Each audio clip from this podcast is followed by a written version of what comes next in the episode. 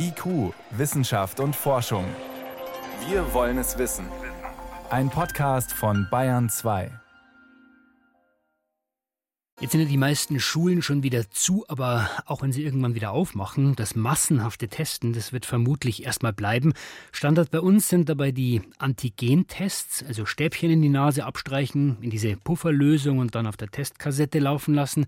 Aber es gibt auch andere Möglichkeiten. In Österreich zum Beispiel sind inzwischen die sogenannten Gurgeltests weit verbreitet. Nicht nur in der Schule, kann man seit Anfang April einfach in der Drogerie bekommen. Der Vorteil dabei, es wird ein PCR-Test gemacht, also eine DNA-Analyse und dadurch sind diese Gurgeltests viel genauer als die Antigen-Selbsttests. Welches Potenzial steckt drin in den Gurgeltests? Das konnte ich vor der Sendung Professor Michael Wagner fragen. Er ist Mikrobiologe an der Universität Wien. Erste Frage. Bei uns wird ja diskutiert, wie sinnvoll sind diese Antigen-Schnelltests massenweise? Österreich hatte dieses Experiment schon hinter sich.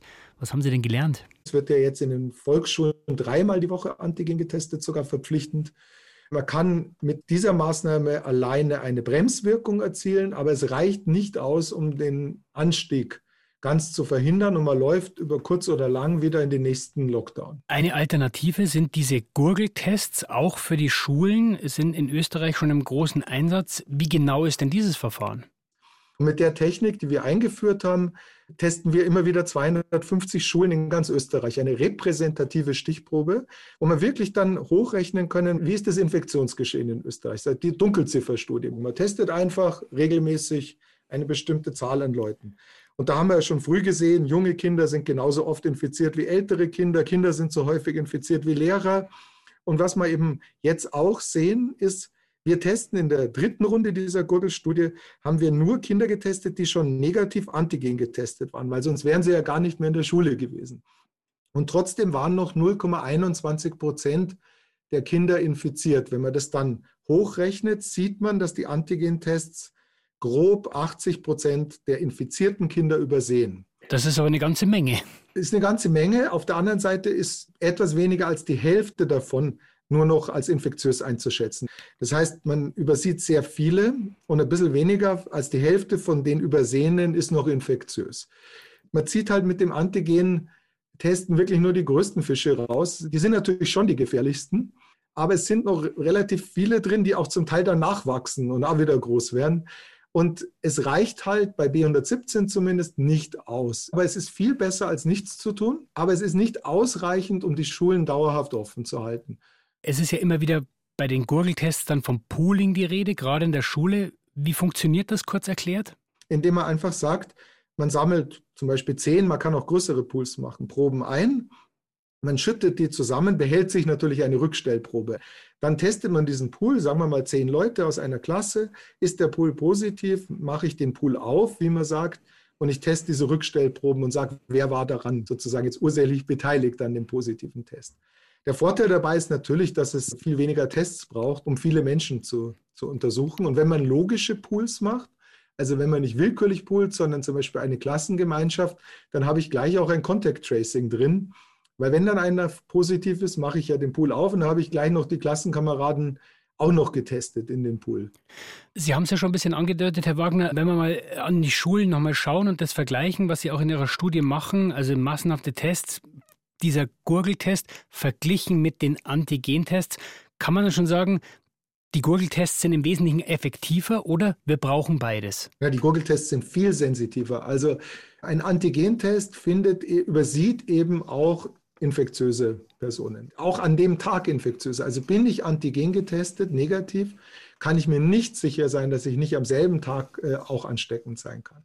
Das kann ich mir mit der PCR am selben Tag schon ziemlich sicher sein. Diese Antigen-Schnelltests gehen in einer Viertelstunde. Bei den Gurgeltests brauche ich immer mehrere Stunden auf jeden Fall.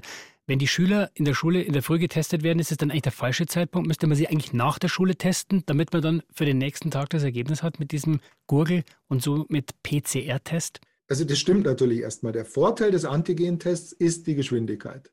Das ist vielleicht der einzige Vorteil, aber es ist der Vorteil. Allerdings um den hohen Preis der geringen Sensitivität.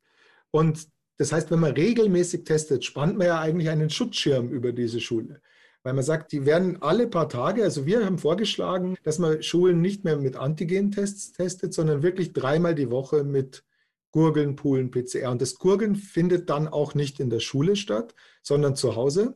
Das heißt, die Schülerinnen gurgeln nach dem Aufstehen zu Hause. Es ist völlig unaufwendig. Ich gurgel eine Minute. Wenn ich wirklich nicht gurgeln kann, wir haben gezeigt, die meisten, allermeisten Kinder können gurgeln, auch schon Erstklässler. Aber sollte das nicht gehen, kann man auch den Mund spülen. Und dann bringe ich dieses Gurgelat, gebe ich ab. Und das war's schon. Ich habe keine Lehrerinnen und Lehrer, die sich damit befassen müssen. Ich erzeuge keine Aerosole in der Schule durch irgendwie in der Nase rumbohren. Ich habe keine Störung des Unterrichtsbetriebs. Es wird eingesammelt, gepoolt. Also unser Labor liefert am selben Abend die Ergebnisse. Und wenn ich das jetzt dreimal die Woche mache, dann spanne ich damit einen so dicht gewebten Schutzschirm über die Schule, dass ich mit dieser Zeitverzögerung, mit diesem Nachteil der PCR trotzdem einen viel besseren Schutz hinbekomme, als es ein Antigentest je schaffen kann. Wenn Sie von Österreich in Ihre eigentliche Heimat nach Deutschland schauen, wir machen das überhaupt noch nicht, diese Gurgeltests. Sind wir absolut hinten dran? Naja, es gibt Pilotprojekte in Regensburg, Erlangen, Passau. Aber ja, also das mit dem Gurgeln, das hat man lange, glaube ich, als wenig zuverlässig angesehen. Und wir konnten aber schon letzten März zeigen, also März 2020, an, an, Patienten, dass es genauso gute Ergebnisse liefert wie der Abstrich für die PCR. Aber der Vorteil ist halt, dass man das selber zu Hause machen kann. Und das hat Deutschland ein Stück weit verschlafen kann aber jetzt immer noch aufholen. Man kann in drei Monaten, das haben wir in Wien gesehen, kann ich eine Infrastruktur aufbauen, wo ich eine Millionenstadt komplett durchgurgeln, PCR testen lassen kann, öfter in der Woche. Und ich glaube, es ist gut, wenn man in diese Infrastruktur investiert. Wie effektiv sind die Gurgeltests? Sieht also so aus, ob sie ein sehr wichtiger Baustein sein könnten und müssten, wenn wir nach Österreich schauen, um flächendeckend und effektiv zu testen. Bei uns in Deutschland sind mehrere davon auch zugelassen, verbreitet sind sie noch nicht und die Infrastruktur ist auch noch nicht da. Das waren Informationen von Professor Michael Wagner. Er ist Mikrobiologe an der Universität in Wien. Herr Wagner, ich danke Ihnen für das Gespräch. Vielen Dank für die Einladung.